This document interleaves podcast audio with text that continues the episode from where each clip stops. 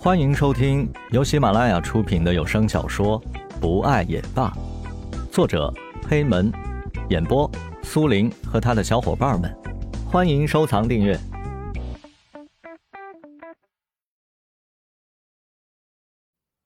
嗯，烟花放完了，爸爸叫我来要钱的。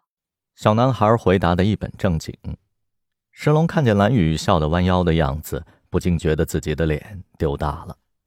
他赶忙掏钱交给小男孩，尴尬的对着蓝雨傻笑。呃，那个，这小孩走了，我们继续吧。死开，你个流氓，上瘾啊你！天不早了，我要回去了，送我回家吧，今天有点累了呢。蓝雨推开石龙，含笑着走开。石龙赶忙追上去，拉住了蓝雨的手。回家的路上。蓝雨就在车里睡着了，看来是真的累了。安静的睡颜，凝白的像婴儿一样。石龙赶忙转身，不再去看蓝雨，他怕自己只顾看着蓝雨，忘了开车。把蓝雨抱上楼，放在卧室后，石龙吻了一下蓝雨的额头。晚安，亲爱的小雨，明天见。石龙欢快的回家了。早上，蓝雨睡得很是舒服，以至于闹钟响了都没有听到。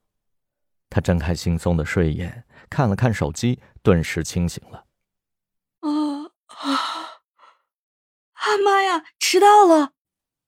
快速的刷牙洗漱之后，蓝雨顾不上吃早饭，就开车去上班了。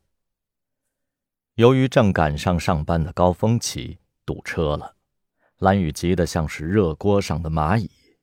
终于绿灯亮了，蓝雨赶忙开车前行。前边的路况并不是很拥堵，蓝雨终于松了一口气。正开着，突然一辆黑色的奔驰车从后面超了过来。黑色的奔驰车车速太快，等到蓝雨意识到的时候，已经近在咫尺了。蓝雨一紧张。把方向盘打向了一边，他以为能避过超速的奔驰，却突然听到了一声巨响，接着就失去了意识。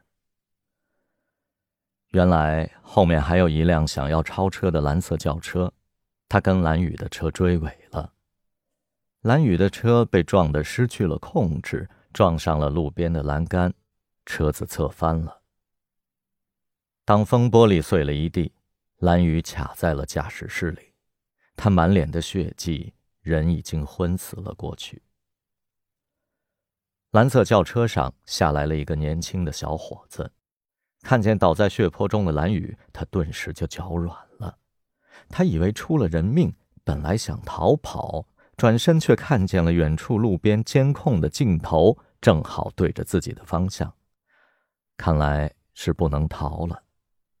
小伙子赶紧去看蓝雨的情况，或许没死，自己还不至于被判的太重。